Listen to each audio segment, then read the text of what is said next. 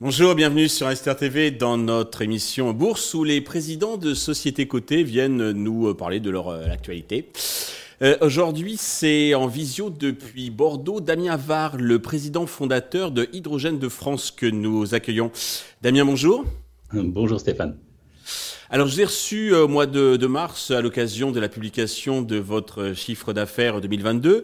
Là, je vous ai invité parce que en quelques jours, vous avez fait euh, deux annonces. Euh, euh, vous annoncé donc deux contrats majeurs hein, pour Hydrogène de, de France. J'aimerais bien qu'on en parle. Mais juste avant ce test, vous pouvez nous rappeler très succinctement ce que fait Hydrogène de France pour ceux qui connaissent pas ou peu l'entreprise? Alors, on a deux métiers. Le premier, c'est qu'on déploie des grandes infrastructures hydrogène. On est très international. On est en train de déployer euh, des projets dans une trentaine de pays avec 26 nationalités dans l'entreprise. Le deuxième euh, sujet, c'est qu'on est un fabricant de piles à combustible de forte puissance et on va l'être encore plus lorsque l'usine ouvrira l'année prochaine. Donc euh, ce sont les deux activités d'AGF. Très bien. Alors le premier contrat porte sur, c'est une société qui s'appelle PTPLN, c'est un petit peu l'EDF donc indonésien. Et bah, c'est pour développer avec eux donc des, centrales euh, électriques à hydrogène. C'est bien ça Oui, on, a, on est en Indonésie depuis 5 ans. On a une équipe chez HDF qui est présente sur plusieurs îles en train de développer des projets. C'est le siège d'HDF pour l'Asie. Euh, le gestionnaire de réseau d'électricité, c'est une société publique euh, qui s'appelle PLN, euh, qui gère 280 millions d'habitants. Donc ça vous donne quand même une idée par rapport même à l'Europe en termes de nombre de personnes. Mhm. Et, et, on est en train de, de, de, faire avancer une vingtaine de projets. On a reçu des soutiens financiers il y a quelques mois déjà de la part de la Banque américaine de développement. C'est même Joe Biden qui l'avait annoncé au président indonésien lors du G20.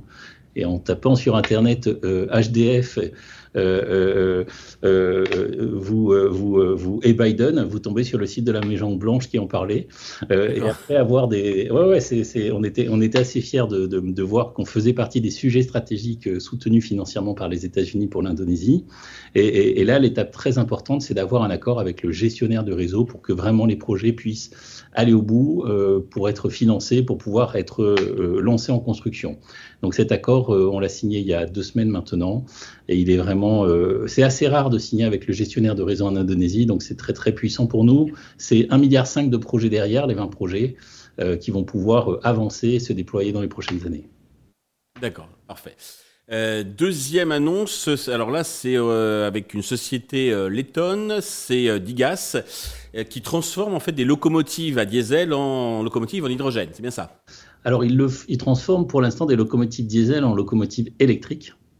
Et on justement travailler avec eux pour apporter les piles à combustible de forte puissance. C'est ce qu'on va construire dans l'usine de Bordeaux euh, à partir de l'année prochaine. Hein. Donc, euh, dans les prochaines années, nous, ce qu'on veut, c'est pouvoir transformer des locomotives euh, diesel en locomotives hydrogène, puisque la majorité des locomotives de fret, on parle de locomotives de fret, sont diesel, mais 80% des locomotives en Europe sont diesel. et c'est ces locomotives diesel qu'on veut transformer en locomotives hydrogène dans les prochaines années. Donc, l'accord avec une entreprise qui est capable d'avoir les agréments euh, qui a déjà la connaissance technique pour pouvoir avoir les agréments de fonctionnement, euh, c'est vraiment pour nous une étape forte euh, et on rentre au capital de façon minoritaire en plus d'un accord de partenariat. D'accord. Alors l'année commence 2023 commence fort et doit-on s'attendre à d'autres annonces donc de ce type sur les prochains mois? Alors, pas tous les mois, mais oui, il y a d'autres pays où on est en train d'avancer, euh, comme en Indonésie, sur lequel on est, on a démarré des fois de façon discrète euh, un travail de, discussion avec des autorités locales. Donc il y a d'autres pays en Asie ou en Amérique du Sud avec, lesquels on devrait avoir des partenariats forts. Et c'est ça qui va générer le chiffre d'affaires demain. Pour l'instant, après l'introduction en bourse, qui était il y a un peu moins de deux ans, on a cherché à se déployer à l'international.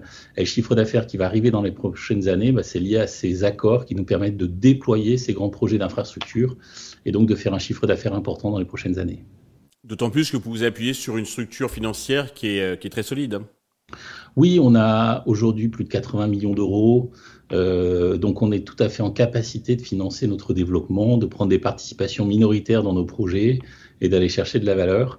Donc notre déploiement s'autofinancera aussi à partir du moment où il est dans un stade avancé. On peut autofinancer une partie du, développement en faisant rentrer d'autres investisseurs.